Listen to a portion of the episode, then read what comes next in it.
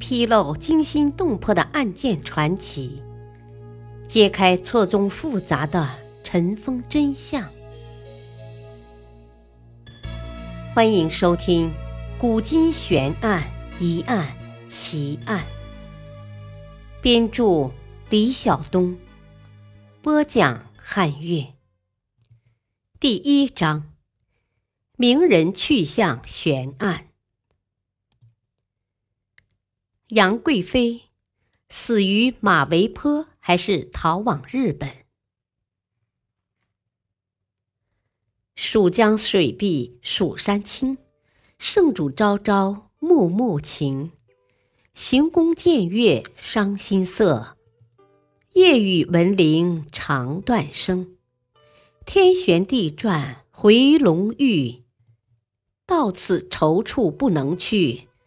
马嵬坡下泥土中，不见玉颜空死处。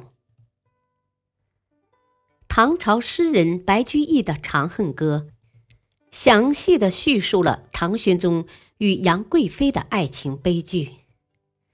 诗人借历史人物和传说，讲述了一个凄美的爱情故事，通过人物形象的塑造。再现历史事件的真实性，感染着千百年来的读者。诗歌在给人唯美艺术享受的同时，更让人想入非非，甚至推断杨贵妃没有死在马嵬坡。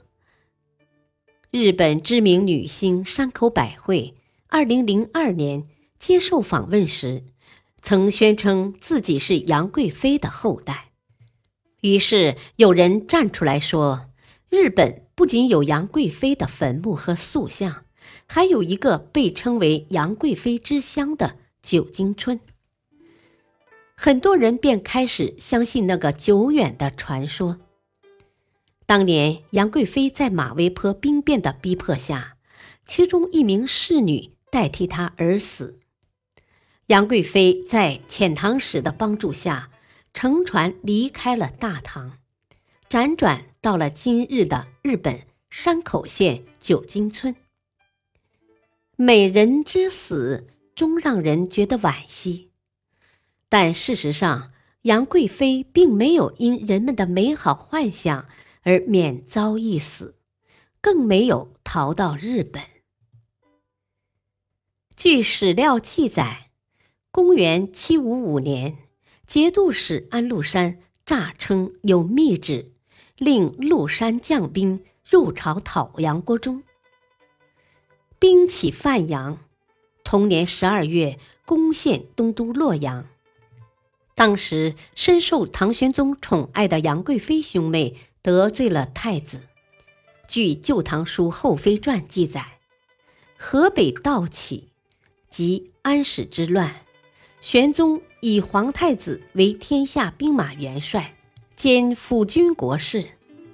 国中大惧，诸阳俱哭，贵妃咸土陈情，帝遂不行内善。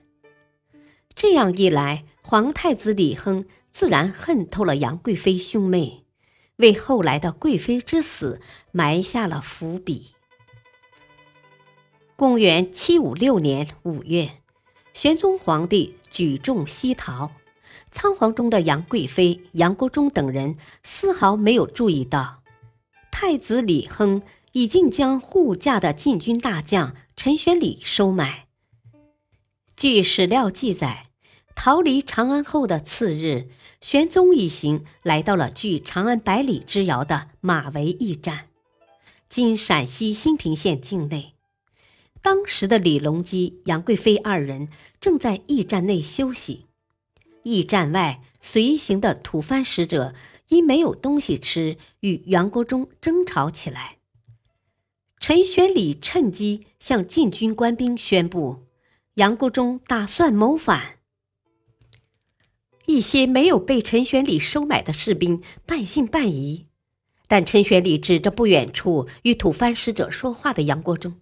煞有介事的宣扬杨国忠要挟持皇上进行政变，蒙在鼓里的士兵看见杨国忠与吐蕃使者发生争吵，认定杨国忠准备造反，乱箭齐发，将其射死。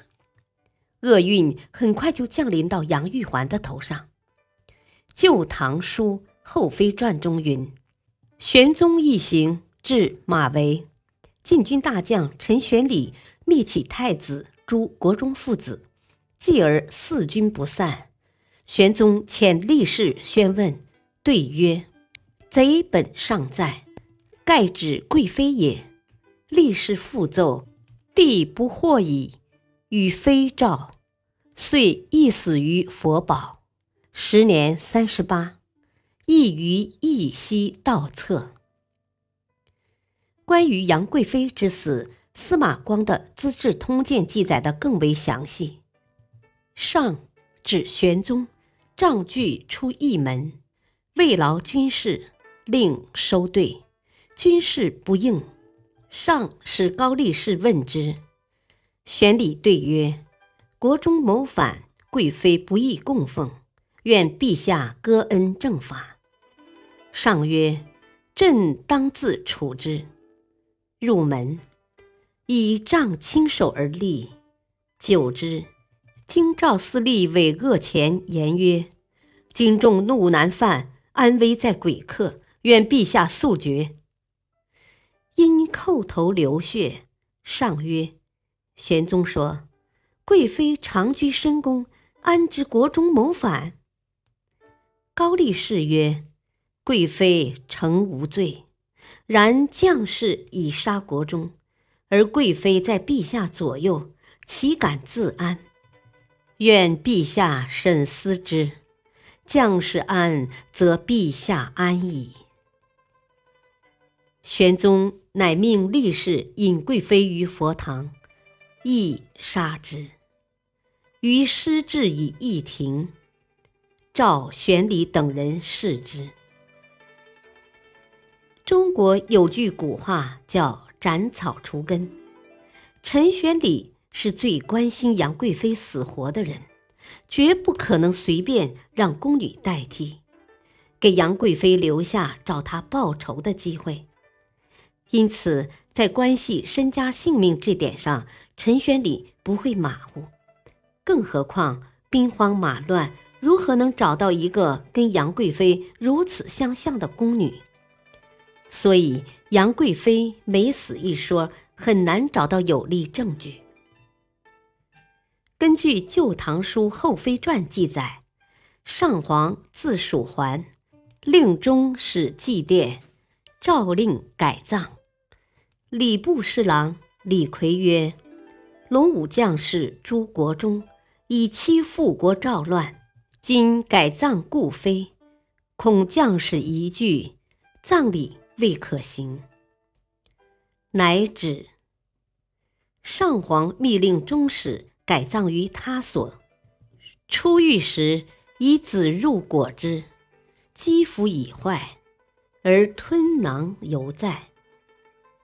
从这段记载可以看出。